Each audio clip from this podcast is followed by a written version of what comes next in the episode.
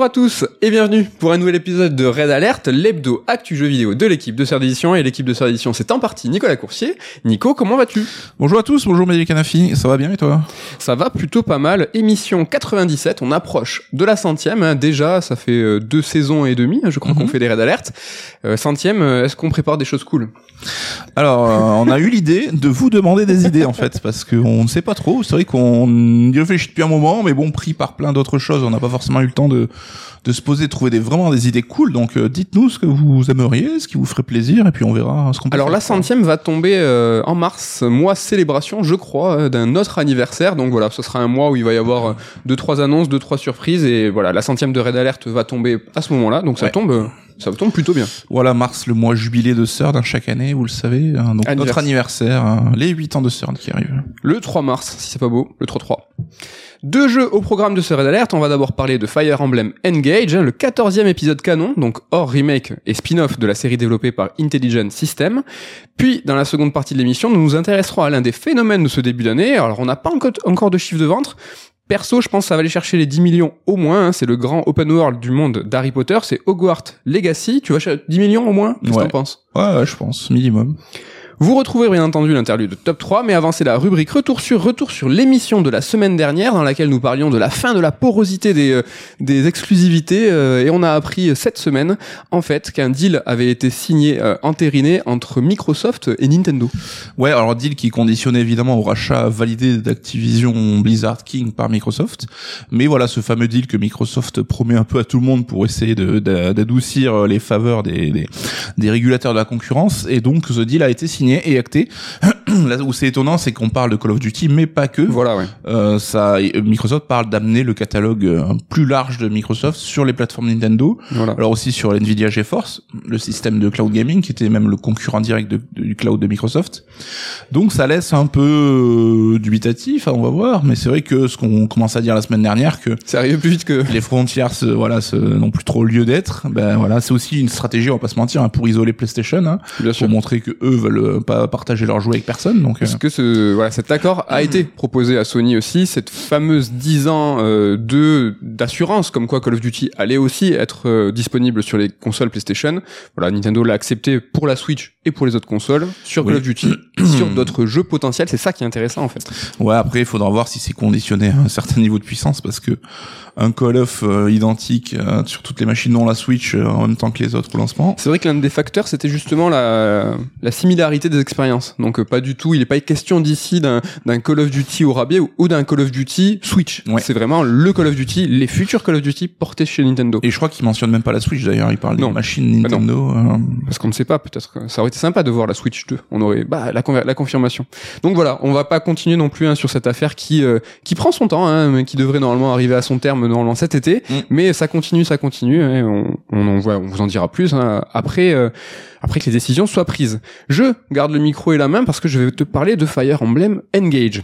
Alors aujourd'hui, je te propose et je vous propose hein, de suivre mon enquête sur Fire Emblem Engage.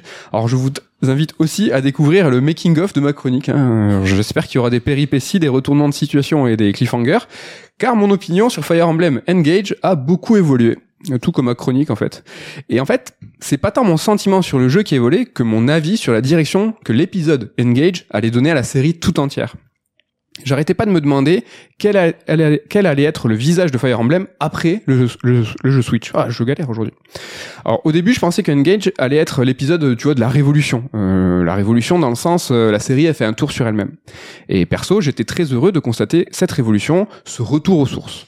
Et pour comprendre pourquoi c'était si important pour moi et pour la série, j'avais prévu de vous parler des origines de la saga et des origines de ma relation avec elle. Et pour pas mettre au feu euh, les trois quarts de ma chronique, je vous propose hein, qu'on y revienne ensemble. Néanmoins, ne t'inquiète pas et ne vous inquiétez pas, on va sauter deux trois passages qui sont un peu moins intéressants dans ce nouveau contexte. Ça recycle un peu. Ça recycle. Non, non, tu vas voir. Ça, peut-être ça aura du sens. En tout cas, je l'espère. Alors, mon premier Fire Emblem, moi, c'est Pass of Radiance, le jeu sur GameCube. Voilà, blablabla, on passe tout ça. C'était vraiment super chaud parce qu'il y avait une mauvaise traduction des niveaux de difficulté. Je l'avais fait à l'époque avec des colocs. On, enfin, on s'en fout, tout ça. J'ai enchaîné avec le portage GBA, qui était le septième épisode, un premier volet arrivé en France. Là, je devais faire une blague sur septième épisode arrivé en France. FF7, t'as compris. Depuis, j'ai fait tous les épisodes blabla, on s'en fiche. J'ai vécu la disparition du, du permades. Alors là, je faisais l'ancien un petit peu. Et après, je devais faire un historique du studio. Alors, si tu veux, on s'arrête un petit peu sur ça. Je pense que c'est peut-être plus intéressant que mon passé avec la série. Alors, Intelligent System, c'est un studio japonais qui a, qui a développé les Fire Emblem, les Advance Wars, les Paper Mario et un petit peu de WarioWare aussi. C'est un studio seconde partie qui travaille avec Nintendo, mais qui n'appartient pas à Nintendo. Ils ont bossé parfois avec Atlus et Square Enix. Ils ont fait, par exemple, euh, Dragon Quest Wars, qui était sur DSiWare. Est-ce que ça te parle, le DSiWare Ça, c'est un vieux truc, hein Alors, Fire Emblem, euh, premier du nom, il sort en 1990 et son héros, il se nomme Mars. Ça, c'est important, il faut le retenir. Le jeu, il va se faire remarquer par l'apport d'une histoire dans un jeu tactique, mais il va surtout faire parler de lui en mal à cause de sa difficulté et du permades. Donc la permades, c'est la mort permanente, ce qui veut dire que quand une unité meurt au combat, elle meurt pour toujours. Si jeux Fire Emblem plus tard, toujours rien sous nos latitudes, pas de Fire Emblem en France. Vous voyez, je vais vite, hein, c'est pas un, historique complet. 11 ans après la publication du premier jeu au Japon, on est en 2011, sort euh, sur GameCube Super Smash Bros Melee, le jeu qui va changer la donne et populariser les héros de Fire Emblem, donc Mars et Roy, dans des pays qui connaissent pas Fire Emblem. Trois ans plus tard, 2004, c'est l'arrivée de, Fire Emblem en France avec son septième épisode. C'est un jeu GBA qui est nommé Fire Emblem tout court, un petit peu comme un reboot. Alors les Fire Emblem s'enchaînent chez nous, hein. six jeux sortent en cinq ans, mais la série elle reste quand même confidentielle, en Occident en tout cas, et elle atteint pas le grand public. Elle continue de traîner une réputation un petit peu de saga difficile, voire pire, voire élite, elle est élitiste. Alors qu'en 2010, cette époque-là, c'est un peu l'époque des jeux faciles, hein, Prince of Persia 2008, on en a déjà parlé, c'était, c'était pas le moment opportun pour percer avec ce genre de philosophie. Et c'est qu'en 2012, 22 ans après le début de la saga, 11 épisodes canon plus tard, sans les remakes, hein, parce qu'il y a des remakes, des spin-offs, tout ça, que la série Fire Emblem va exploser avec l'épisode Awakening sur 3DS et qui s'est écoulé à 2,3 millions d'unités. Alors là, dans ma chronique, je voulais insister sur le fait que Awakening était un point de pivot très important et que c'est à partir de cet épisode que la série, série allait connaître un grand succès grâce à l'apport de nombreuses idées, mais des idées qui s'éloignaient des racines de la saga. Bah, j'étais tout fier de moi car je pensais que Fire Emblem Engage, donc le sujet du jour, allait revenir à ce moment précis de l'histoire. D'où la révolution de la saga que j'ai évoquée dans mon intro, vous savez, le tour complet sur soi-même. Mais bon, revenons euh, rapidement à Awakening. Awakening, c'est le jeu qui a tout changé. L'un des héros est un pseudo-Mars, il se présente même sous ce nom, mais en fait pas du tout, hein, je vous pas, vous spoil pas, mais c'est pas ça. Et donc déjà, on peut dire que Awakening, c'est un jeu qui est hommage, qui est auto-référencé. Et c'est un aspect qui sera très largement appuyé dans les DLC de Awakening, qui, qui feront revenir les esprits des anciens héros. Alors ici, dans ma chronique, normalement, je devais faire le premier gros rapprochement avec Engage, parce que Engage fait aussi revenir tous les héros de la série à travers des anneaux, et ces héros forment des duos sur le champ de bataille, et les batailles en duo, c'est aussi une innée de Awakening. Franchement, la passerelle entre les deux jeux, elle était parfaite, hein, j'étais trop content continue sur Awakening, c'est aussi le jeu qui va introduire l'avatar, un héros un petit peu random hein, que le joueur va façonner. L'avatar, ça sera la nouvelle norme pour la série, même si quelque chose a déjà été introduit dans le premier remake de Fire Emblem 2 en 2010, donc pas Icos. Désolé, c'est un peu compliqué parce qu'il y a eu des remakes tout ça. Mais c'est un jeu, donc le remake de Fire Emblem 2, qui n'est pas sorti du Japon. Il est resté là-bas. Et vous allez le constater, systématiquement, le studio euh, Intelligent System tâte le terrain. C'est des devs qui testent des idées sur des remakes ou sur des jeux qui ne sortent pas à l'international avant de déployer l'idée sur des gros épisodes. Alors ça, c'est très important. Il faut le retenir aussi. Même sur les DLC, je crois que c'était le premier jeu Nintendo à avoir des DLC euh, et à justement, comme tu dis, tâter ce terrain-là un petit peu, voir si ça pouvait euh, engendrer de la thune. Euh. Donc le duo Intelligent System Nintendo, très malin aussi sur l'aspect économique, tout ça. Pas mal, pas mal, pas mal. C'est un peu la relation avec euh, Al Laboratories aussi, qui est un studio qui a un peu le même statut, qui n'appartient pas à Nintendo, mais qui bosse quasi exclusivement avec eux, et aussi qui est sujet d'expérimentation euh, plein de niveaux, et notamment sur la licence Kirby. Peut-être on en parlera un et jour. Al, euh, Laboratories, euh, ils sont très intéressants parce qu'ils ont un nom qui peut être, tu vois, laboratoire, tout ça. Est-ce qu'il y a une une conjonction, une coordination entre le nom et ce qu'ils veulent faire, ça peut être aussi intéressant. Awakening, donc c'est le début du dating simulator aussi, un aspect qu'on a pu entreapercevoir dans Fire Emblem 4, c'était le début des dialogues de soutien, des liens d'amitié, mais là, avec Awakening, c'est rien à voir, hein. c'est le vrai début des dramas, des waifus, des husbandos, euh, alors des cadeaux à offrir, des rendez-vous à prendre, des jeux douteux à faire hein, pour avoir euh, un petit point de stat en plus, tout ça. Alors waifu, c'est pour, euh, et husbando, c'est euh, wife et husband, hein, pour ces en fait personnages qui sont euh, euh, outranciers et que les gens vont se projeter pour être les les, les femmes et maris euh, rêvés euh, dans un monde favoris, quoi. c'est tes petits favoris quoi. Et voilà, c'est Awakening qui a mis vraiment mis le pied à l'étrier à cette nouvelle mode dans les Fire Emblem. Mais Awakening, c'est aussi et surtout la fin du permades. Et même si c'était déjà le cas en 2010 dans le remake du 3, un jeu DS qui n'est que sorti qu'au Japon évidemment, c'était déjà un petit peu arrivé la fin du permades, mais c'est avec Awakening que vraiment c'est devenu le truc optionnel euh, où tout le monde a un petit peu crié en disant ah c'est la fin du permades. Donc ouais, on te laisse le choix. Tu peux quand même le conserver, Ouais. mais c'est à toi de choisir. Quoi. Ouais, ils appellent ça même le mode casuel, euh, casu ou débutant. Alors et là, dans ma chronique, je devais faire une tartine du permades. Franchement, ça prenait deux pages. Je relevais notamment une contradiction, le fait que choisir le- l'épisode Awakening pour mettre la fin du permades, elle était logique, ben, car c'était la, la, la série, elle parvenait pas à percer euh, parce qu'elle était en, vue comme trop élitiste. Du coup, faire euh, signer la fin du permades avec ce niveau, avec ce jeu, pardon, c'était logique, mais c'était aussi illogique car rendre le permades optionnel, ben, c'était revoir dans son ADN ben, ce qui faisait l'identité de Fire Emblem. Présenter la série au grand public avec ce qui ne la définit pas, ben, je trouvais ça un petit peu contradictoire, mais aussi logique. Ouais, après il y avait ça. Alors je sais pas si c'est une légende ou ça avait été confirmé, mais que Awakening c'était vraiment la dernière chance de la série en mode si on dépasse pas les chiffres de vente habituels, la série allait s'arrêter en fait. Et Nintendo a mis la pression sur Intelligent System en disant euh, donnez tout parce que ça pourrait être le dernier quoi. C'était exactement la dernière chance. Ils devaient faire, je crois, quelque chose comme 200 000 ventes au Japon, alors que d'habituellement c'était plutôt euh, 100 000. Et Nintendo a mis la pression, mais Nintendo a aussi vraiment joué le jeu. C'est-à-dire que niveau marketing, ils ont vraiment poussé fort. Et euh, le, le- voilà, les, les, les nouvelles idées d'Intelligent System ont été raccord avec la volonté de Nintendo de mettre tout en avant, et euh, ça a donné euh, ce second souffle à la saga.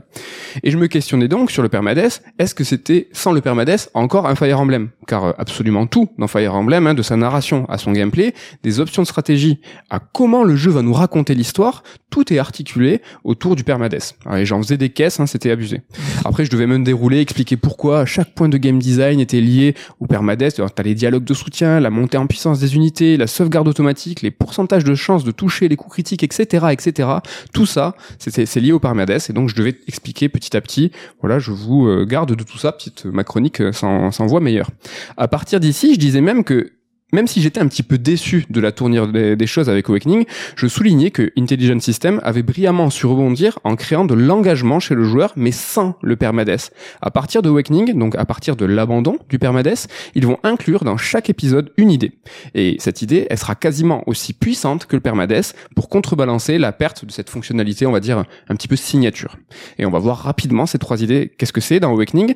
En fait, donc le jeu du grand virage, il est possible de former des couples et d'avoir des enfants. Alors, et oui, il était possible de marier des unités dans Fire Emblem 4, tout comme le fait d'avoir des gosses, mais dans Awakening, ça n'a rien à voir. On peut associer presque tout le monde et faire des calculs de fou. Hein. Les enfants, ils auront les capacités, les stats et les classes des parents. C'est un peu de, de l'eugénisme ça monsieur. C'est un petit peu ça. Et tout ça va demander de l'investissement de temps, de l'investissement émotionnel, et ça crée un engagement puissant.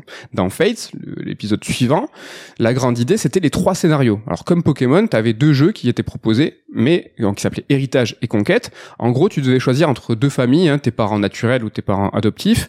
Alors c'est vrai, dans Fire Emblem 7, on pouvait déjà refaire le jeu d'un point de vue différent, mais c'était un peu comme Kingdom Hearts Chain of Memories. Vous savez quand, enfin, tu sais quand tu refaisais le jeu avec Riku.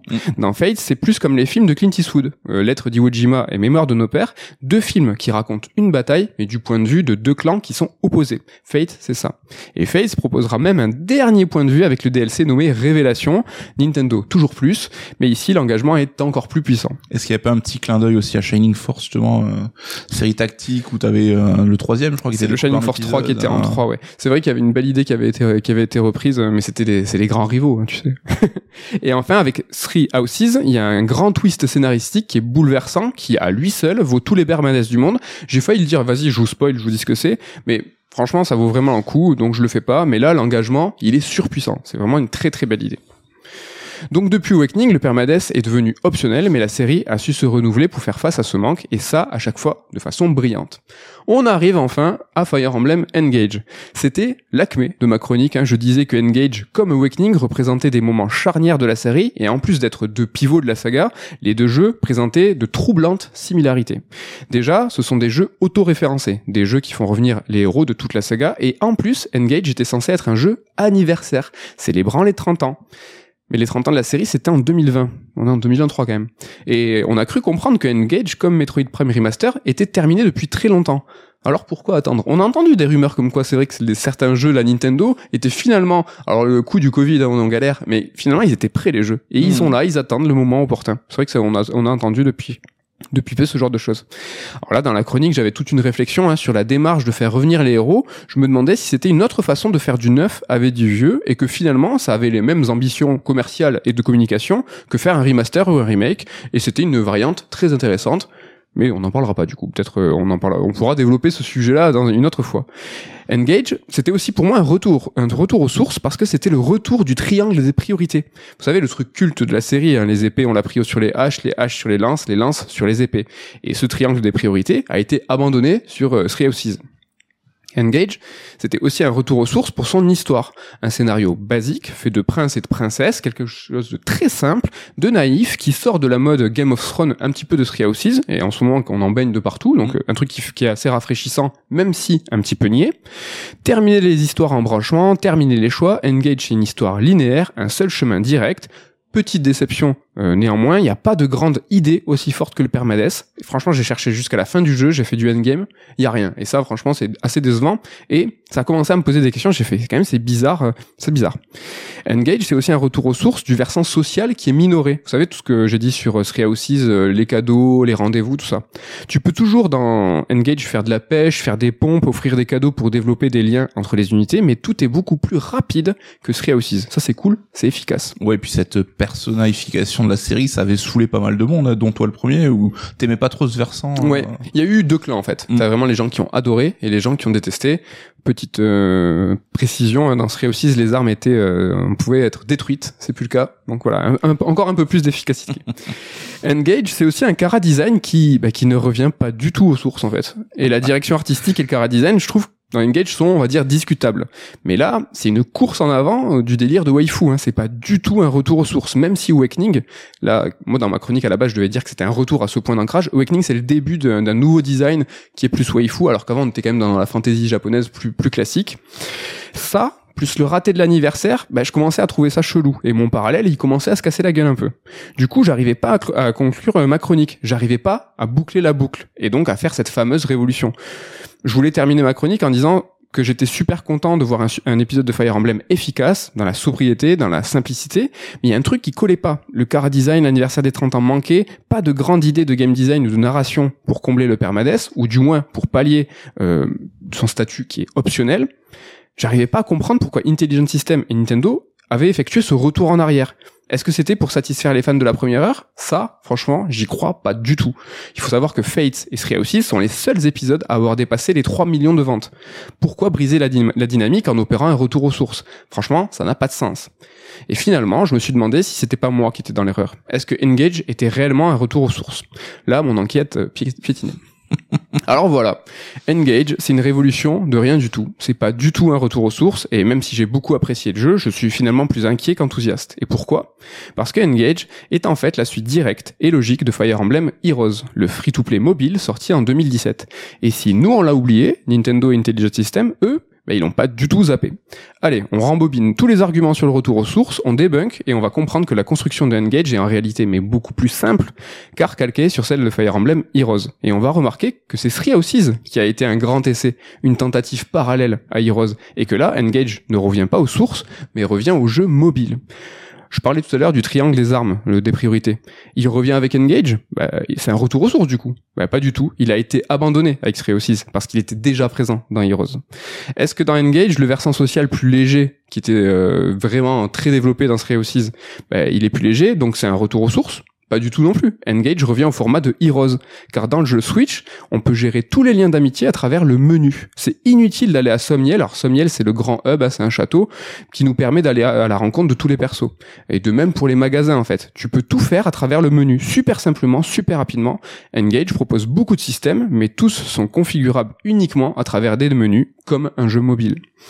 Un avatar random, on en parlait tout à l'heure, une histoire simple qui convoque les héros de toute la série. C'est pas du tout des références à Awakening, mais c'est un décalque du postulat de Heroes, qui, comme Engage, va nous faire recruter tous les héros et va même nous les faire collectionner. Et dans Engage, il y a une option qui est, c'est vrai mineur, qui est de collectionner d'autres personnages à travers des anneaux, comme les grands héros. Des anneaux qui sont moins importants, qui vont nous faire euh, représenter, recruter des personnages qui sont secondaires dans les jeux et nous octroyer des bonus qui sont moins puissants. Mais ces anneaux, pour les acquérir dans Engage, il faudra se plier à un système de gacha, un système de hasard. Alors euh, heureusement dans Engage, il n'y a pas de monnaie virtuelle, mais la mécanique elle est bien présente et la mettre en place dans un nouvel épisode pour nous éduquer ou pour nous habituer et pourquoi pas nous faire passer dans la version mobile du jeu, je trouve c'est un acte qui est assez symbolique.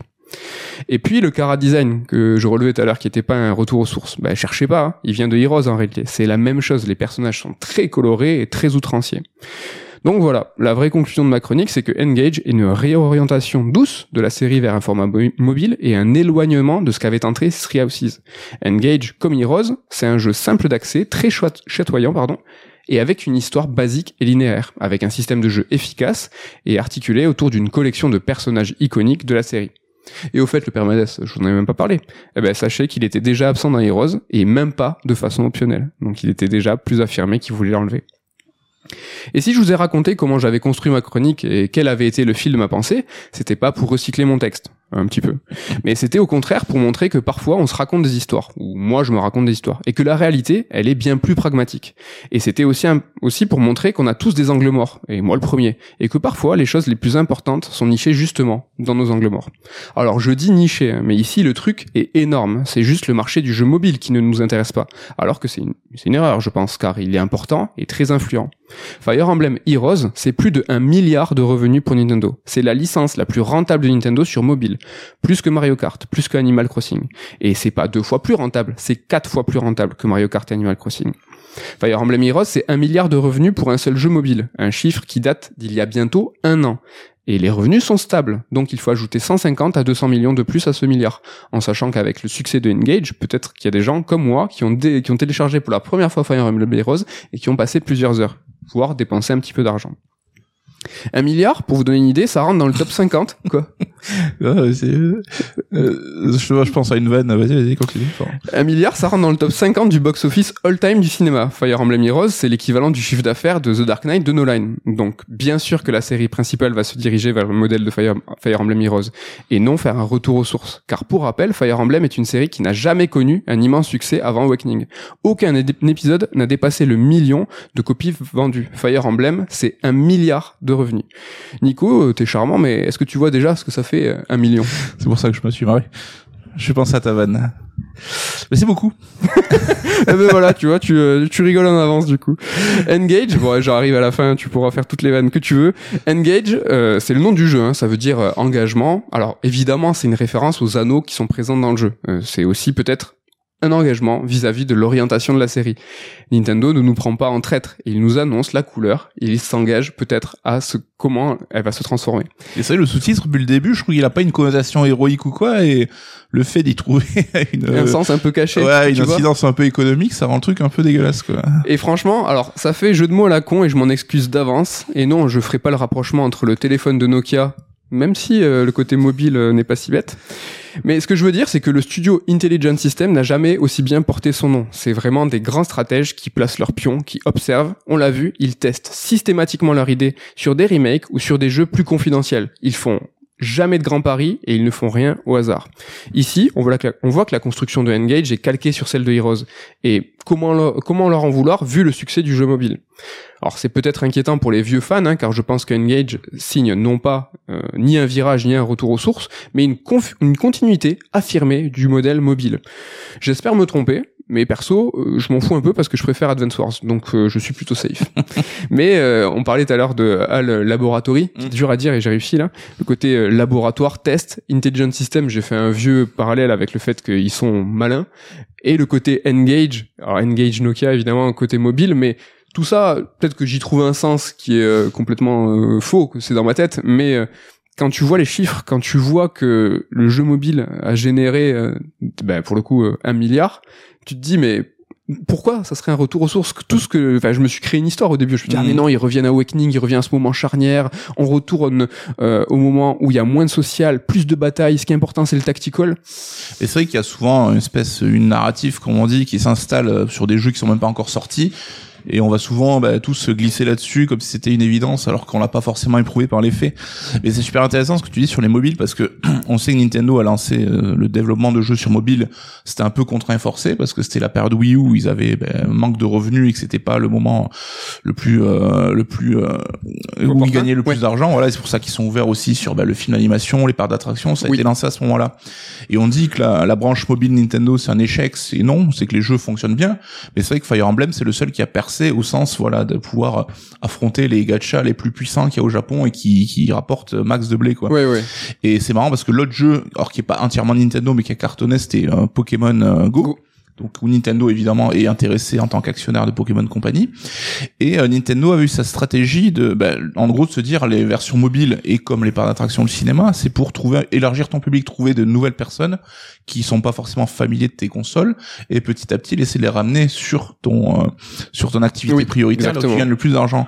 Et on sait qu'entre Pokémon Go et les Pokémon habituels qu'on a sur console ils avaient fait une tentative d'avoir le le, le, jeu Let's Go Pikachu et oui. et qui était dans son système de jeu, un espèce de mix entre Pokémon Go et Pokémon classique.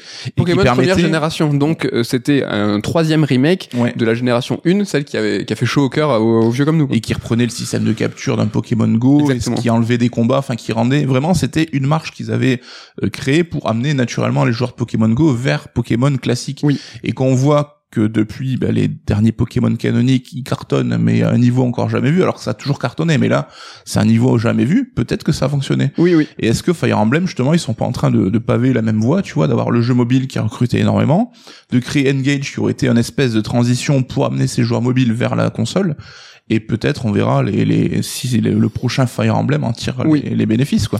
C'est vrai que là je dépeins un tableau un petit peu noir dans le sens où je me dis que la suite de Engage va tendre encore plus vers le jeu mobile, mais ce que tu dis là est très juste, c'est que peut-être euh, Engage va recruter tous les tous les Fire Emblem Heroes, les euh, joueurs de Fire Emblem Heroes, mm. et en fait le prochain après Engage du coup, ben sera ben, un vrai Fire Emblem qui va va charrier avec lui tous les fans qui sont qui, qui, qui sont sans le jeu mobile. Donc il faut peut-être pas forcément ultra s'inquiéter. Il faut juste peut-être être conscient que voilà euh, le versant et en fait la philosophie derrière Engage, elle est loin d'être un retour aux sources. Elle mm. est plus dans le dans les chercher euh, ce nouveau public. Ouais, à voir. Mais c'est vrai que la licence Fire Emblem, tu l'as dit, c'est le jour et la nuit comparé à, à l'époque où on n'avait aucun jeu. Aujourd'hui, t'as un épisode quasiment tous les ans avec la déclinaison aussi un peu Musso. Les Musso, il y en a eu deux, euh, les remakes, il y en a quand même souvent. Parmi les 6-7 jeux mobiles Nintendo, il y a un Fire Emblem, donc c'est devenu l'une des licences majeures de Nintendo aujourd'hui, ce qui était vraiment pas gagné quoi à l'époque. Mm, carrément. Donc voilà pour Fire Emblem, n'hésitez pas à nous dire bah, ce que vous avez euh, pensé de Engage. Est-ce que vous avez joué à Fire Emblem Heroes? Est-ce que vous étiez au courant? Parce que je pense qu'il y a plein de gens qui bah, fans comme nous, ou des consoleux, ou euh, des vieux de la vieille, qui ne vont pas toucher à Fire Emblem mm. Heroes. Ben c'est peut-être intéressant juste d'aller jeter un œil. C'est un free-to-play, donc vous pouvez le choper sur vos téléphones et il a euh, des valeurs de production, comme on dit, assez ouf pour un jeu mobile. Il est magnifique. Enfin, tu sens qu'il y a du budget de ouf. Il y a plein de choses qui vont vous sauter aux yeux, du coup, je pense. voilà pour cette première chronique. Il est l'heure de faire un petit interlude, un interlude top 3 cette semaine, interlude top 3 des jeux qui commencent par The, T-H-E, The, l'article. Voilà, donc euh, on a vous a promis la semaine dernière un top 3 euh, voilà, moins philosophique. donc quoique euh, y a, on pourra encore avoir des, des interprétations particulières. Hein. On a réussi à la rédac euh, voilà à complexifier quand même ce, cet intitulé qui semble pourtant assez facile. Mm. Comment est-ce que je voilà, je te demande une, explication comme toutes les semaines, est-ce qu'il y a différentes façons de l'interpréter? The Est-ce que toi t'as fait voilà, tu vas nous dire? Alors je vais faire une mention maintenant mais je m'étais dit ça pourrait être marrant de trouver un, jeu qui commence par The mais pas l'article, juste T H E et donc Ken a trouvé Qui, qui pouvait marcher là-dessus, donc je trouvais ça assez rigolo. Pas mal. Ça, c'était pas mal, une belle façon de détourner euh, l'intitulé. Mais écoute, je te laisse commencer pour ce top 3 des euh, jeux qui commencent par The. Je commence par The Bureau XCOM Declassified. Ah. Alors pourquoi? Bah Parce que je trouve que c'est un jeu que tout le monde a oublié en fait. Donc on a connaît la fameuse licence XCOM hein, dont Ludo ici est ultra fan.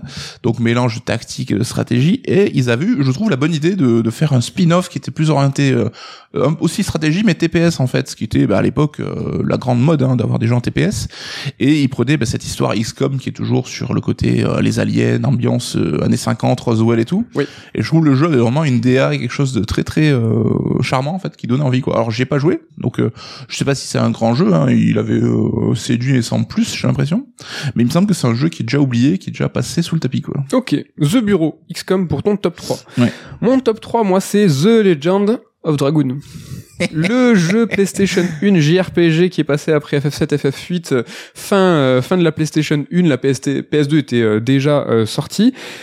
Alors les euh, les fans de JRPGos vont dire ah ouais c'était éclaté et tout. Ben moi je j'allais dire les hipsters, tu vois, vraiment, les, les, ouais, ouais, ouais. Ben moi je le défends de ouf. Alors c'était un jeu Sony, Sony Japan, c'était même le premier euh, jeu du studio Sony Japan qui a fait euh, des euh, voilà qui a travaillé avec Ueda, qui a fait vraiment de très très très grands jeux, euh, des pépites et tout. Et euh, Legend of Dragoon, il y avait de la thune. Donc le jeu était magnifique. Il voulait aussi affirmer une voilà, on parlait tout à l'heure de valeur de production, l'investissement de Sony Japan en tant que studio. Donc euh, ils avaient mis les moyens. C'est vrai. C'est un décalque un peu de FF7. Il y a même deux trois screens où tu te dis, waouh les gars, ça ressemble Ah, beaucoup. c'est des décors précalculés 2D, Ouais. des cinématiques à foison. C'était vraiment reprendre le modèle. Ça ressemble beaucoup, mais le système de combat, j'en ai un souvenir euh, sympa où il y avait des combos à faire. Si tu ratais ton combo, il se stoppait, mais si tu le réussissais, il s'agrémentait. Tu avais toute une transformation aussi des personnages en dragoon, donc en, en dragon volant. C'était vraiment trop stylé. Moi, j'en ai un super souvenir et sachez qu'il est dispo depuis cette semaine sur le PlayStation Plus. Ouais. Donc, euh, il est offert dans sa version la plus évoluée du PlayStation Plus, mais Sony a ouvert à l'achat. C'est-à-dire que à l'époque, enfin il y a, l'époque- il y a quelques mois, quand le PlayStation Plus a, a, a mué, euh, les jeux comme Siphon Filter et tout, je crois qu'on pouvait pas les acheter. Mm. Et donc ça y est, ils ont débloqué le truc. Donc maintenant, les Legend of Dragoon, si vous intéresse, à 10 balles, vous pouvez l'acheter sans être abonné au PlayStation Plus. Ça reste 10 balles pour un jeu PS1. Ils auraient pu peut-être faire un peu moins cher, un peu 5 balles peut-être. Ils auraient Et voilà, soyez cher. pas, faites pas les élitistes. euh. Moi j'adore Legend of Dragoon, mais là, comme il sort sur le PlayStation Plus, est-ce que c'est un jeu d'actu? Est-ce que je pourrais vous en parler de façon euh, non euh, Est-ce qu'il est dans ton top 10 all time? Non, mais on sait tu vois, c'est ça, ça reste une actu, ça reste une sortie. Je- voilà. T'as envie d'y rejouer. J'ai très envie d'y rejouer. Donc voilà, mon top 3, c'est The Legend of Dragoon. Quel est ton top 2 Mon top 2, c'est The Flame in the Flood. Alors pourquoi? Parce que je trouve le titre rigolo. Oui, mais c'est beau ce jeu. Et c'est un très beau jeu qui a eu son beau succès et tout. Alors c'est euh, un jeu, euh, voilà, un roguelite où t'es sur un radeau, voilà, il t'arrive plein d'aventures et tout. J'avoue, j'y ai pas joué.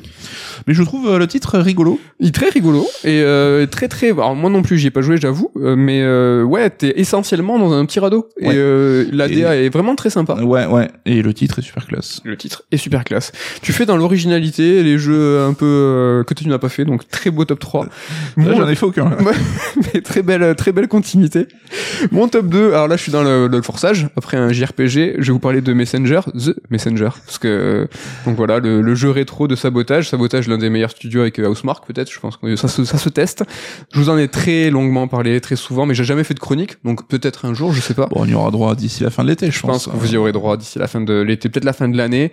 Très rapidement, jeu hommage au jeu 8 bits euh, Ninja Gaiden et compagnie, mais hommage aussi au jeu 8 bits, mais au jeu 16 bits, donc il y a un twist. Il y a un grand twist de game design dans le jeu.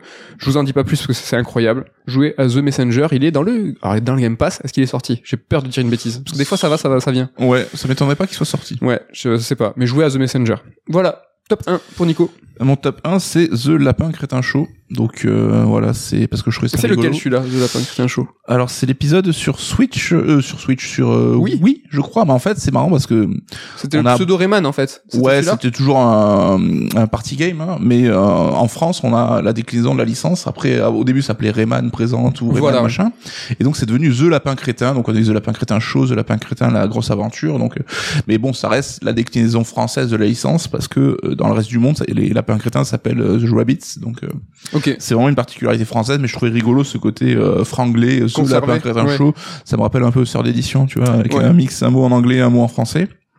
Et c'était voilà le côté top 3 d'avoir à chaque fois The Bureau, The Flamme, The Lapin, Crétin Show, donc euh, du, du franglais. Tu as euh, respecté euh, le top et tu l'as agrémenté d'une petite blagounette. Voilà, ça fait tout moi ça. ça fait toujours plaisir. Et ben voilà, moi mon top 3, on est dans la non surprise hein, après un jeu sabotage et un JRPG et parce que vous dites tous que je triche tout le temps, ben pour le coup, vous avez raison parce que je vais vous parler de The Last of Us part 1 et part 2, donc ça fait deux jeux, je triche et c'est pas très surprenant mais quand on pense au jeu qui commence par The, The Last of Us, je pense qu'il euh, il arrive assez vite. Ouais. Voilà, jeu exceptionnel, série en cours. On vous a parlé de la série The Last of Us dans un Sur Strike, le dernier Sur Strike. On a vu quelques épisodes depuis, toujours aussi convaincu. Toujours trop bien.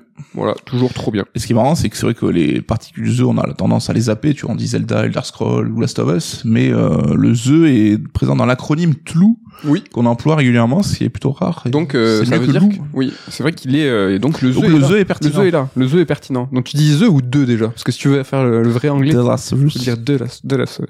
On avait une petite mention. Petite mention pour la team comme ça. Hein. Oui, bah écoute, on en a toujours parlé avec euh, les, les autres qui nous proposaient moult moult idées de jeux et qui a voulu qu'on insiste sur The Bouncer évidemment, euh, ce fameux jeu à l'époque PS 3, 2 PS2. PS2. PS2. Un des premiers jeux euh, Square, je crois même PS2 où c'était un peu la galère à l'époque. hein. Jeu très un- beau.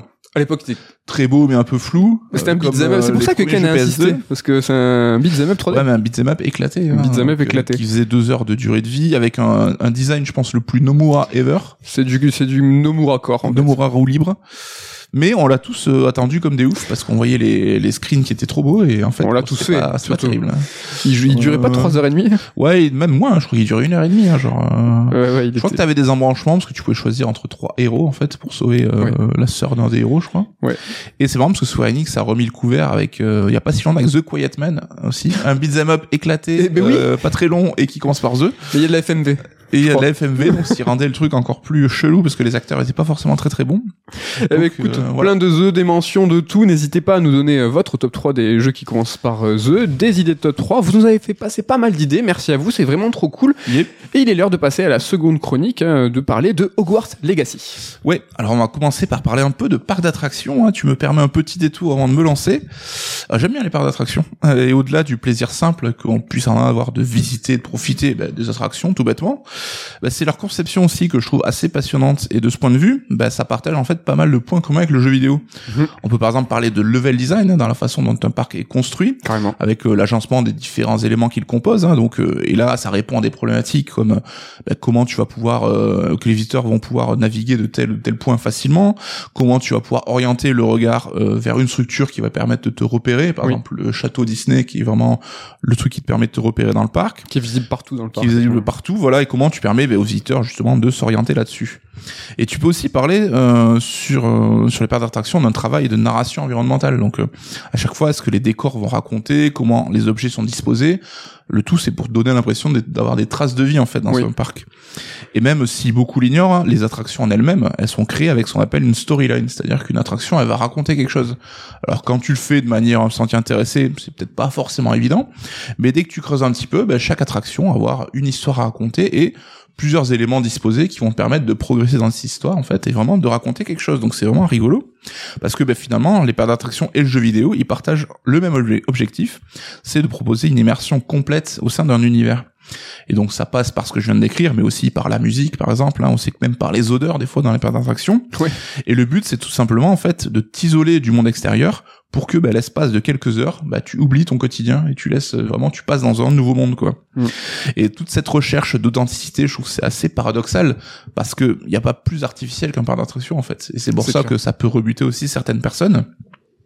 Et à tel point que tu retrouves même certaines attractions, par exemple, hein, à l'identique d'un parc à l'autre. Donc, c'est-à-dire qu'elles sont exportées avec un cahier des charges, hein, tout bêtement, où tu vas avoir décrit, ben, cette attraction, c'est telle disposition, tel matériau, telle peinture utilisée. Et en fait, tu vas retrouver ben, d'un parc à l'autre une reproduction fidèle à l'identique d'une attraction, ce qui renforce le côté un peu artificiel, mais en même temps, ben, tout est fait pour que cette attraction, tu y crois, quoi. Donc là, on pourrait presque parler de portage. Il y a même des remasters ou des remakes parce que le, le, le premier parc qui est, en- enfin, c'était celui de Californie où le château il est tout petit. Ouais, Il a été remaké après. euh, T'as des demakes aussi. T'as des attractions qui est moins bien faite Ouais. parce qu'ils veulent pas mettre autant de budget, quoi. Et donc, tout ça pour dire que quand on se retrouve à fouler un monde qui est aussi codifié que celui de- du monde d'Harry Potter, hein, et dont l'œuvre va partir de la littérature pour euh, déborder vers le cinéma en passant même justement par des parts d'attraction Harry Potter, Mhm. bah, t'as besoin d'artisans euh, méticuleux et appliqués pour la reproduire. Et ça tombe bien finalement parce que les développeurs d'Avalanche Software, alors on le rappelle, hein, c'est les mecs de Disney Infinity, pas les gars de Just Cause, bah, sont de bons artisans et qu'après plusieurs travaux de commande, bah, finalement là ils ont trouvé un nouveau challenge à leur taille. Là aussi vraiment une commande, mais quelque chose qui demandait peut-être un peu plus d'effort et d'application que d'habitude. C'est un vieux studio, hein, il date. Hein, pas... Et donc en tant qu'artisan en fait, eh ben ils vont nous faire euh, cette équipe de dev va nous faire une reproduction du château de Poudlard au sein même de ce jeu Hogwarts Legacy. Alors je le dis direct, je suis pas vraiment un connaisseur de l'univers d'Harry Potter, j'ai juste vu les films, Mhm. mais de ce que je crois voir, on semble se situer dans une approche assez fidèle euh, des films, sinon même une reproduction quasi identique des directions artistiques qu'on trouve dans les films au niveau des animaux, au niveau du château, tout ça quoi. Et ce château, en fait, ça va être vraiment le cœur de l'aventure et qui pourrait être euh, même considéré comme un parc d'attraction à lui tout seul. Ouais. Il va fourmiller de passages un peu, de dédales un peu cachés, des raccourcis, euh, des cachettes ou des bureaux que tu vas visiter. Il est aussi truffé d'énigmes en fait que pourra découvrir ben, le joueur un petit peu curieux qui a juste envie de se balader et de profiter de ce qui se passe. Et finalement, il va fonctionner comme une sorte de monde ouvert miniature quelque part. Donc c'est reste un lieu clos mais qui est de taille assez conséquente en fait et qu'on peut visiter de fond en comble sans interruption, un peu à la manière du commissariat de Resident Evil 2. Je Oui. sais pas si tu vois le, le rapport là-dessus. Oui, bien sûr. Et comme dans RE2, notamment à travers son remake, en fait, là, on a droit à une direction artistique qui est ouf, avec, Ouais. qui est super raffinée, qui a vraiment usage de matériaux nobles, enfin vraiment quelque chose qui est super chiadé et qui est super intéressant. Et tu peux, dans Hogwarts Legacy, t'arrêter sur chaque tableau, chaque meuble, en fait. Tout est reproduit avec un soin maladif. Et rien que ça, t'as un côté un peu touristique, tu vois. une- Complètement. Qui, qui est vraiment super intéressant pour le jeu, quoi. Avec un sens du détail de ouf, et t'as juste ce plaisir de la balade et euh, de résolution des énigmes, qui, à mon sens, constitue vraiment le cœur de l'expérience. Mm. Avec ce château qui semble vraiment vivant. Donc, à chaque passage, tu vas avoir des armures qui s'animent dans les décors, tu vas avoir des fantômes qui déambulent dans les couloirs, tu vas avoir des scénettes entre étudiants qui ont lieu. Et en fait, c'est partout et tout le temps, quel Oui. que soit l'endroit où tu te rends. Donc c'est vraiment vivant, vraiment t'as l'impression de t'y croire. Et ce château, c'est vraiment la force du jeu, ce bac à sable un petit peu rempli de jouets, ce parc d'attractions que tu vas visiter. Et je trouve qu'on pourrait presque s'en contenter finalement, parce que aux alentours du château, t'as donc ce qui est un monde ouvert un peu plus classique, on va dire. Et sorti, je trouve des alentours immédiats comme euh, Préolard, qui est un village qui jouxte le château. Bah là, je trouve qu'Hogwarts Legacy va un peu tomber dans le piège des mondes ouverts plus classiques. Et on va avoir donc euh, une map un peu plus grande hein, qui va déborder d'activités en tout genre, mais parfois un petit peu euh, répétitives. Et là-dessus, je trouve que voilà, on perd le côté artisan, on perd le côté un petit peu immersion. En plus, pour quelque chose qui n'est pas forcément, je crois, raccord avec l'univers d'Harry Potter, où on te dit que, hormis euh, Poudlard, t'as que Préolard qui est un, un village de sorciers, et c'est tout. Le reste n'existerait pas, quoi. Donc, Après, le- la forêt interdite, tout ça. euh, Ouais, mais vraiment le- les environnements proches, quoi. C'est vrai que là, la carte du monde dans le jeu, elle s'étend vraiment beaucoup plus loin, et je trouve que là-dessus, c'était pas forcément quelque chose qui était nécessaire, quoi. Un autre petit souci, en plus de ce côté un monde ouvert où ils ont ils sont un peu tombés dans le piège, c'est que le jeu s'épargne pas ben, la quête du loot sans fin qui est un petit peu absurde. Là, je trouve qu'on en parle assez régulièrement, mais c'est quelque chose qui m'énerve un petit peu. Et au-delà du côté un peu incongru de tomber euh, sur des lunettes de Quidditch, par exemple, dans un coffre euh, d'une grotte millénaire, tu vois, ou le côté un petit peu décalage de la situation, des, des lunettes de Quidditch qui vont renforcer en plus ta défense sans trop savoir pourquoi. Eh ben tu vas passer ton temps en fait à devoir récupérer du loot et vider ton inventaire parce que l'inventaire est limité en place ben, pour finalement euh, intégrer des vêtements à ta garde-robe que tu vas changer une heure plus tard. Donc là c'est vrai que c'est un manège moi qui a tendance un petit peu à me saouler quoi. Et surtout qu'il est possible de rendre ces équipements invisibles. hein. Par exemple si tu mets un chapeau sur la tête tu peux choisir qu'on ne le voit pas et tu peux même changer complètement l'apparence des objets que tu équipes. Et là, je trouve, on tombe dans une situation qui est quand même un petit peu absurde parce que c'est cool de changer cette apparence pour t'éviter d'avoir l'air ridicule hein, pendant des scènes cinématiques. Mais finalement, à quoi bon proposer autant de loot et de vêtements différents? Bah, si leur aspect peut décorréler des statistiques ça, je trouve que c'est un petit peu une démarche qui est vaine et à ce compte-là, pourquoi avoir conditionné les stats, ne pas avoir conditionné les stats à d'autres facteurs en fait, tout bêtement, et d'avoir laissé à côté le côté cosmétique, la simple appréciation du joueur, tu vois, je trouve, là aussi on tombe un peu dans un travers qu'on voit dans le jeu vidéo moderne Mhm. d'aujourd'hui, mais voilà, ça fait partie un peu du package qu'on retrouve un petit peu partout. Après, la fashion euh, dans le jeu, ça peut être quelque chose qui est très important pour certains joueurs, Mm. justement d'avoir euh, beaucoup de, de vêtements. Ils sont tous très travaillés, très jolis, et euh, tu peux avoir un vrai délire d'immersion, de toujours avoir euh, un bon look en fait. Et ça peut être aussi fondamental que d'avoir des bonnes stats. Donc euh, ils ont laissé, j'imagine, cette option pour ceux qui euh, veulent toujours avoir les meilleures stats, mais avoir un bon look. Ouais, mais moi je trouve ça cool, moi aussi, moi j'aime que mon perso soit stylé, mais du coup autant de décorer les deux, Mm. de laisser un système de d'habillement qui soit très complet, très riche, avec beaucoup de variations différentes, mais qu'à côté t'aies les stats qui jouent sur d'autres choses, sur euh, d'autres paramètres en fait, comme ça que t'es pas à avoir une euh, liaison entre les deux et à chaque fois devoir renouveler un peu ta garde-robe. Je trouve ça un petit peu redondant quoi. En plus du château, l'autre bonne surprise de ce jeu, moi je trouve, c'est son système de combat. Et vraiment, je, je sais pas si d'accord, mais quand on voyait les trailers, c'était un petit peu la crainte qu'on avait parce qu'on comprenait pas comment il fonctionnait. Mm. Pouvait en avoir peur. ouais. Et finalement, je trouve qu'il est assez dynamique et fun. Alors avec le temps et euh, la progression, il devient peut-être un petit peu trop mécanique parce que t'as aucun combat, en tout cas en mode normal, qui va te t'amener à pousser ces systèmes dans ses retranchements. Mais je trouve que là, on est sur le point sur lequel les développeurs avaient le plus matière à apporter parce que dans les films, de ce que j'ai vu, moi, les, les combats, c'était jamais quelque chose de très très développé. C'est rapide quoi. Et donc là, c'est où ils avaient, je pense, le plus à apporter en tant que développeur Oui. à l'univers global de la série, quoi. Et en plus de ces combats, donc on va t'offrir l'accès à beaucoup de magie. Et peut-être même trop, hein, parce qu'on trouve quand même quelques doublons de magie. Alors les magies sont plutôt cool, mais c'est vrai que tu vas avoir des, des magies qui se ressemblent pas mal. Et l'utilisation, je trouve en pratique, ça demande de les disposer sur une palette, donc qui va correspondre aux quatre boutons de la manette. Mhm. Et donc avec le temps, tu vas pouvoir configurer jusqu'à quatre de ces palettes. Donc ce qui est pratique, parce que au début, moi, je me configurais une palette qui était plus pour les combats, une qui concernait plus l'exploration, par exemple du château, une autre plus pour euh, tout ce qui était euh, la conception de ta petite salle commune où tu Oui. pouvais la la pimper un petit peu comme tu veux. Mais avec le temps, bah, t'as tellement de magie en fait que ce, système ne peut plus tenir. Et c'est un petit peu dommage parce que euh, pour changer de palette en plein combat, c'est pas vraiment pratique et ça t'oblige aussi à lâcher ton stick analogique. Donc c'est vrai que quand t'es en période de, où t'essaies de te, te défendre et tout, c'est pas forcément, je trouve, la maniabilité la plus optimale là-dessus. C'est un bouton une direction en même temps. Ouais, c'est ça. Et t'as aussi le jeu qui s'articule, le système de combat autour de combos. Mm. Et avoir des combos au sein d'une seule palette, c'est plutôt bien fait, plutôt pratique, mais tu peux pas avoir des combos qui s'étendent avec des magies sur plusieurs palettes parce que là, bah, ça devient trop compliqué et tu vas briser à chaque fois ta chaîne. Donc là-dessus, bon, ça reste quand même un petit peu dommage, quoi. Au niveau du scénario, de Guard Legacy, je trouve qu'il va être plutôt plaisant. Tu vas avoir une histoire assez classique mais efficace, malgré des dialogues qui sont pas toujours très très passionnants. Mais il y a quand même moi un truc qui m'a chiffonné, c'est les questions liées à la moralité en fait. Mhm. Donc euh, constamment en fait, dans l'intégralité des conversations, on va à chaque fois te laisser le choix de la réponse. Donc euh, avec euh, souvent bah, deux attitudes, deux voies possibles. Soit t'es le gentil boy scout, euh, vraiment super sympa, super serviable et tout, ou soit tu vas être le la petite teigne, hein, le mec qui va te vanner pour rien, qui va à chaque fois bah, te dire bah non je te rends pas l'objet que tu m'as demandé, je vais te demander du pognon à la place. Donc tu vois déjà c'est pas très très nuancé, t'as quand même ces deux approches là qui sont au programme. Et euh, il y a plusieurs moments là où l'aventure laisse quasiment transparaître des choix moraux, tu vois, qui pourraient avoir vraiment euh, une implication sur le type de magicien que tu veux devenir. On sait que dans Harry Potter, t'as toujours, ce- c'est assez important cette dichotomie entre le magicien qui veut faire le bien Oui. et ceux qui vont sombrer un peu dans les forces du mal parce que bah, ils sont un peu euh, enivrés par le pouvoir et ce que ce qu'ils peuvent en faire quoi. Et au final, dans l'aventure, bah, rien de tout ça, aucun de nos choix n'a d'impact, sauf le tout dernier qui va juste conditionner une fin ou l'autre. Et c'est vraiment à la nuance, hein, c'est pas très très important. Mais euh, la façon dont tu vas te comporter en fait avec tous les élèves, bah, que tu sois serviable ou non, sympa ou non, que ce soit le choix de la maison que tu fais au départ en fait, et la façon dont tu choisis d'aider ton prochain ou pas, ben en fait ça sert à rien. Sauf le simple plaisir que tu peux avoir à jouer roleplay. Enfin, moi, je sais que c'est quelque chose que je fais pas forcément. Mm. Mais c'est dommage, je trouve, qu'on se retrouve euh, cantonné là-dessus. Et en jouant, je me suis même demandé, et ce système de moralité, j'ai l'impression qu'il existait en fait, et qu'il a été enlevé genre en catastrophe à un mois avant la sortie du jeu, parce que tout semble aller dans cette direction, tout semble pointer dans ce système-là, et finalement qui a, qui a disparu, quoi. Parce Ouais. que Le jeu a connu des reports, donc c'est pas étonnant. Ça serait pas étonnant. Ouais, parce que sinon, bon, à quoi bon proposer des choix si finalement il sert à rien, quoi? Donc euh, c'est un petit peu, un petit peu bizarre, quoi. Et il y a même euh, la façon de te comporter hein, qui peut rentrer en contradiction avec euh, l'univers de la saga, d'après Mhm. certains experts. C'est que, par exemple, t'as l'usage de sorts qu'on appelle impardonnables qui sont dispo dans le jeu.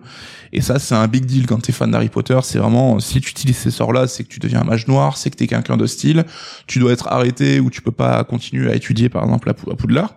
Et ben, dans ma partie, moi, j'ai pu collecter ces trois sorts-là et je pourrais les utiliser sur qui je veux sans aucune conséquence pour personne. Donc là-dessus, je trouve que là aussi, on sort un petit peu des limites de la série et c'est un petit peu dommage. Et surtout que le jeu, je trouve qu'il a quand même un ton au final un petit peu trop policé. Euh, notamment, je trouvais que la VF du héros, moi j'ai pris la voix masculine, donc pour jouer en VF, et que je trouve un peu trop euh, gentil garçon, un peu trop sympathique. Donc là-dessus, voilà. Après, j'ai bien conscience que c'est un jeu qui vise un public familial, donc Mm. euh, tout cela peut s'expliquer un petit peu. Mais là-dessus, je trouve que c'est un petit peu dommage, quoi.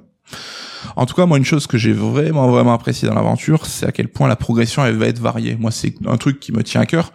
C'est que dans un jeu qu'on me demande de faire toujours la même chose, même si c'est cool, bah, je vais avoir une lassitude qui va, qui va poindre très très vite. Mhm. Et ici, on va vraiment te proposer d'alterner entre des missions qui sont scénarisées, hein, euh, l'exploration de donjons, de grottes, ou aller la rencontre de tel ou tel PNJ. Tu vas avoir aussi des cours de magie que tu fais dans l'école, hein, et euh, ou bien même des aventures que tu vas vivre avec des potes, euh, des, des élèves qui sont qui sont potes quoi. Donc là-dessus, je trouve on, on respecte vraiment le canevas des films et encore une fois, j'imagine hein, des romans où bah, tu vas suivre un perso sur toute une année. Et donc tu vas avoir bah, la trame scénaristique qui va être un petit peu euh, en filigrane toute cette année là mais pas forcément toujours au premier plan. Ça va Oui. dépendre des moments. Et euh, tu vas avoir aussi bah, ces moments de vie quotidienne qui sont j'imagine hein, ce qui plaît aussi beaucoup aux fans de Harry Potter d'avoir ces interactions entre les personnages quoi. Donc euh, hormis à la toute fin je trouve où l'action reprend là vraiment un petit peu ses droits. Bah tu peux te panacher ton aventure un peu euh, à la carte Donc euh, c'est on va te classer c'est euh, les quêtes par donc type, hein, si c'est des quêtes de scénario, des quêtes qui peuvent être des devoirs de prof. Et t'en as qui seront obligatoires euh, au moment du scénario, et il y en a qui seront pas obligatoires. Donc tu peux vraiment faire ton truc à la carte. Et Mhm. ça c'est vraiment cool je trouve quoi. Surtout que le jeu il va s'ouvrir par étapes, il va dévoiler sa richesse en continu, hein, vraiment au fil des, des même des dix premières heures tu vas continuer à débloquer des choses. Et tu vas même avoir alors, des jeux dans le jeu, donc par exemple la salle sur demande ou la gestion des animaux, j'en dis pas plus pour ceux qui ne sont peut-être pas encore au courant, mais ça, enfin c'est quelque chose que j'ai à peine exploité de mon côté, mais qui pour des fans, je pense que c'est un potentiel pour y passer des heures et des, Des heures, heures. quoi. Donc tout ça pour dire que voilà, Harry Potter, j'aime bien reprendre la métaphore de l'artisanat pour parler de ce jeu parce que on sent que l'équipe de développement a été vraiment appliquée, passionnée par son sujet et qui a accordé énormément de soins aux détails, tu vois, comme un bon artisan qui est vraiment soucieux de, son travail, quoi.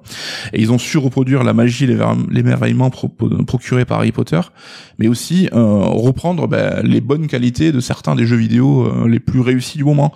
Donc on l'a dit, pour certains aspects peut-être euh, un peu tombé dans le piège, hein, du côté monde ouvert ou du loot. Vrai qu'il y a beaucoup d'inspiration, je trouve, Assassin's Creed, même dans les menus, dans la Mhm. gestion de l'inventaire, tout ça. Mais le travail, il est fait avec respect et intelligence. Et finalement, si le jeu, il a pas vraiment grand-chose de révolutionnaire, il sait être ultra efficace. Ouais. Et là-dessus, c'est à la manière d'un parc d'attraction, finalement, que tu aurais reproduit à des milliers de kilomètres de son modèle. Bah, ça marche bien, ça peut faire peut-être un petit peu artificiel, mais l'essentiel, c'est que tu prendras du plaisir, quoi. Ouais, carrément. Ah, j'avais envie d'intervenir plein de fois, mais je n'osais pas parce que je savais pas le déroulé de. Ouais. Mais euh, il y a plein de trucs. Déjà, euh, ce que tu as dit sur euh, le- le- les choix moraux, Mm. je trouve que c'est super pertinent. Il y a peut-être moyen que ça soit parti euh, dans les limbes du, du, du développement parce qu'il a été reporté, parce qu'il y a eu des complications. Le fait d'utiliser des sorts interdits euh, comme ça, et puis euh, quand t'es fan de Harry Potter, voir que ça n'a aucune conséquence, je pense que ça c'est important et c'est un gros manquement et c'est une grosse erreur. euh, Ouais. Vraiment, ils ont peut-être, alors peut-être pas eu le temps, euh, l'argent de développer suffisamment euh, les connexions logiques de ce que tu de ce que tu fais, de comment tu agis par rapport à ton environnement.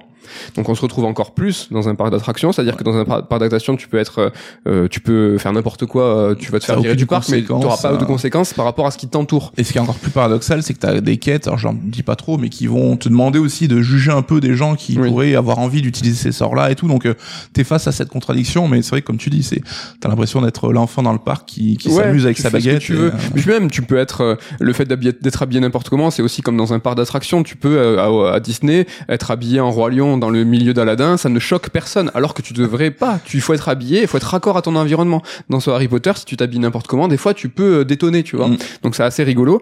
En revanche, le- les choix moraux euh, par rapport au choix de, de dialogue ou tout ça, je trouve qu'il y a un vrai rapport avec le parc d'attractions parce qu'un parc d'attractions c'est qu'une illusion et que finalement si tu te laisses porter, est-ce que finalement ces choix moraux, ils, ils te seront pas si importants? Au début, euh, tu dois choisir ta maison, et mais en fait tu te dis ah mais non, mais là, en vrai les fans d'Harry Potter, Harry Potter, ils savent que c'est le choix pot euh, qui choisit, mais c'est toi en fait qui Mm. va qui va vraiment choisir.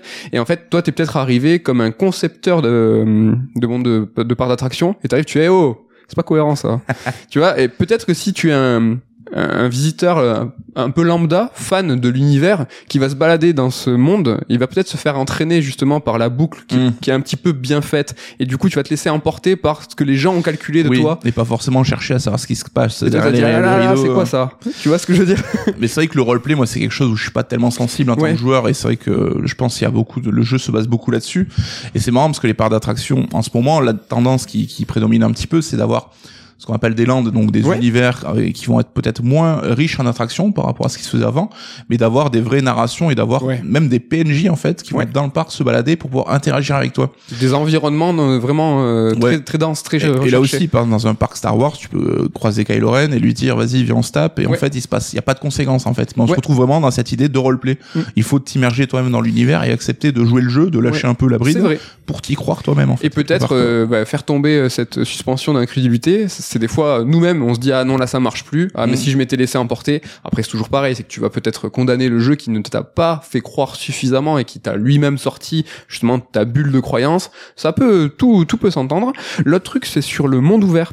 Euh, je suis entièrement d'accord avec toi, mais je pense que je suis un petit peu plus convaincu par le fait que le château est extrêmement dense, les environnements euh, sont un peu moins riches on va dire, mais sont aussi, euh, je trouve, très travaillés. C'est-à-dire que la forêt Ouais. interdite et tout, c'est vraiment mortel. T'as des, t'as des, des, des châteaux euh, en ruine qui sont un peu plus au sud et tout, c'est c'est trop, c'est assez, bien fait. Mais moi, ce que j'ai trouvé génial, c'est que le la map en elle-même est grande, mais le lieu qu'elle représente est petit. Mm. C'est-à-dire que l'ensemble de la carte ne représente qu'un château, un village et ses environnements. En revanche, à pied ou en balai, parce qu'on peut se déplacer en balai et tout, aller du nord au sud de la carte sera très long parce que finalement c'est grand. Mm. Tu vois en fait ce que je veux dire, c'est Oui, ça. qu'on est sur une échelle plus, on n'est pas sur Assassin's Creed où tu traverses un pays tout entier. hein. Assassin's Creed, tu peux euh, traverser un pays à pied, tu vois. Ça sera long, certes, mais en fait, ce que le jeu représente en termes de, de kilomètres ou de surface est pas trop raccord avec ce que tu pourrais faire. Là, Mm. finalement, on est sur des valeurs, on va dire, un peu plus réalistes, tu vois. Ouais, il y a un vrai sens de la balade. Je trouve Voilà, vraiment ouais. le côté crédible, se dire tiens, je vais aller me promener, Ouais. et des trucs que tu pourrais t'imaginer faire en vrai.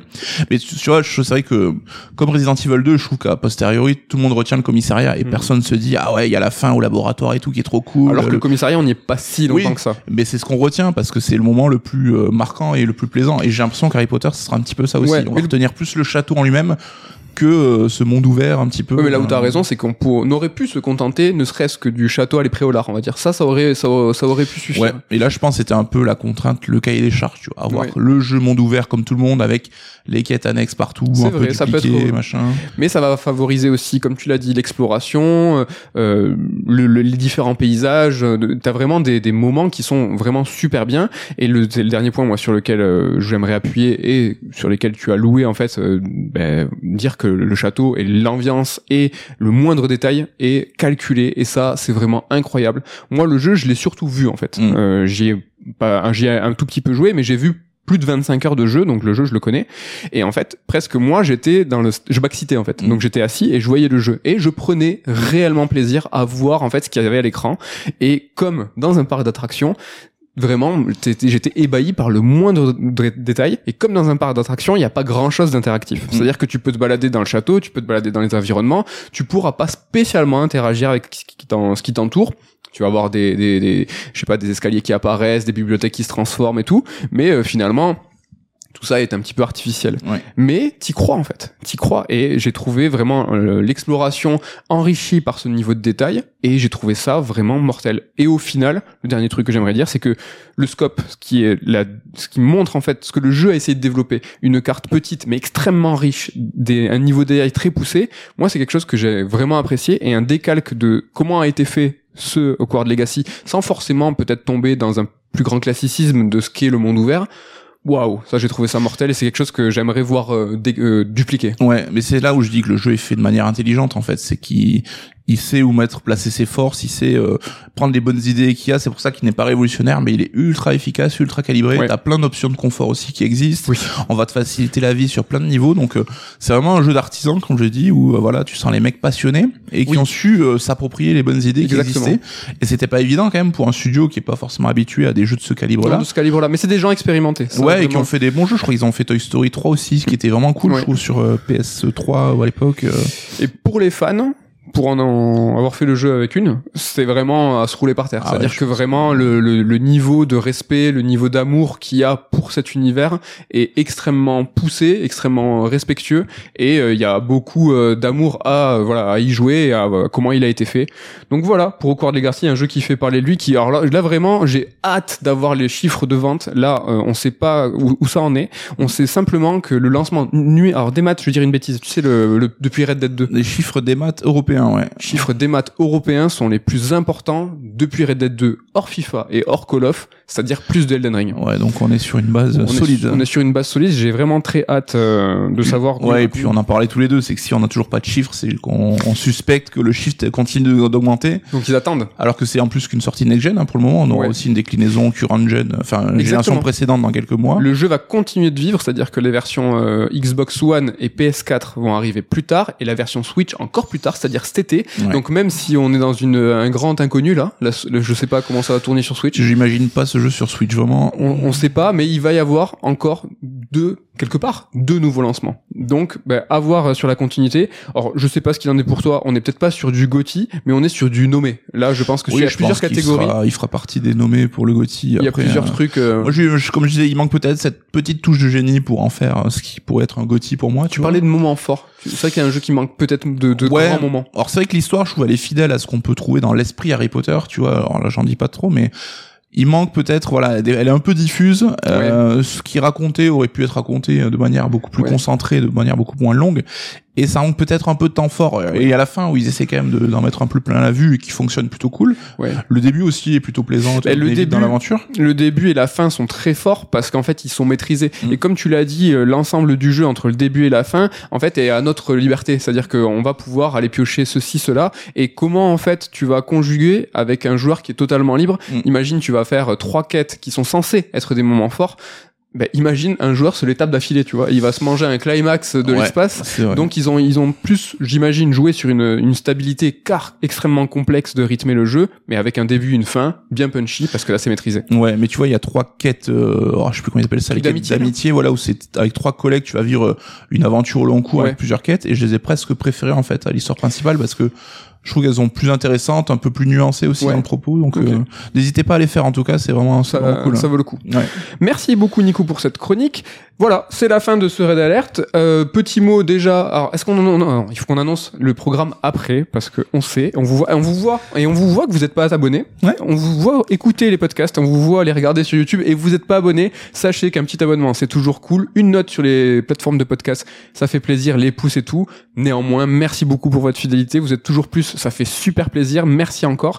La bise euh, au poteau de la rédac, à Ken, à Damien et à Ludo. Et voilà, c'est l'heure maintenant de vous annoncer ce qui va se passer dans les semaines à venir. La semaine prochaine, pas de raid alerte. Voilà, on est un comité un peu réduit à la rédac. Euh, Ken, le Técos n'est pas là. Damien, il pourra même pas nous monter ça en urgence. Il y a que nous et on sait rien faire de, de nos dix doigts.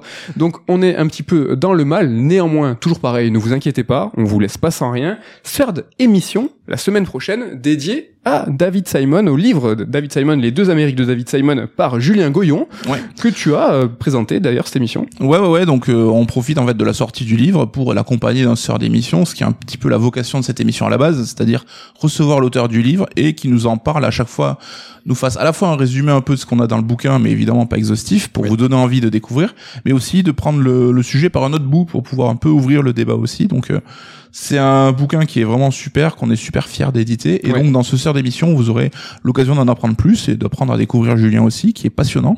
Un livre qui est disponible, alors si vous nous écoutez euh, Day One, la semaine prochaine, Ouais. partout, en librairie et sur notre site.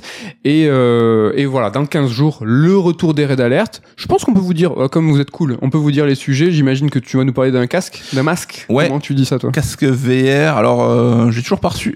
Alors on enregistre, hein, donc, l'heure où vous écoutez, on l'a euh, c'est pas plus mal qu'on ait deux semaines de battement euh, avant de pouvoir en parler, mais voilà, ce sera bah, l'essai du PSVR 2, voir ce que ça dit en termes de technologie, et du coup, bah, j'aurai aussi l'occasion de tester plein de, de jeux là-dessus Ouais. pour voir. euh, Tu faire nous un feras un petit quoi. récap aussi du State of Play qui est ce soir et qui va annoncer dans 5 nouveaux jeux PSVR. Donc, gros segment PSVR dans 15 jours. Et pour ma part, on reste dans la continuité. Alors, j'ai plus de, je suis très avancé sur Octopath Traveler 2. Je pouvais pas vous en parler la semaine prochaine, mais comme on est dans 15 jours le raid alert, il y a de grandes chances que je vous parle de Octopath Traveler 2. Donc voilà pour le programme de la semaine prochaine et le programme pour dans 15 jours des raids alert. On vous remercie beaucoup. On vous remercie beaucoup. Non, et on vous merci. dit bye bye. Bye.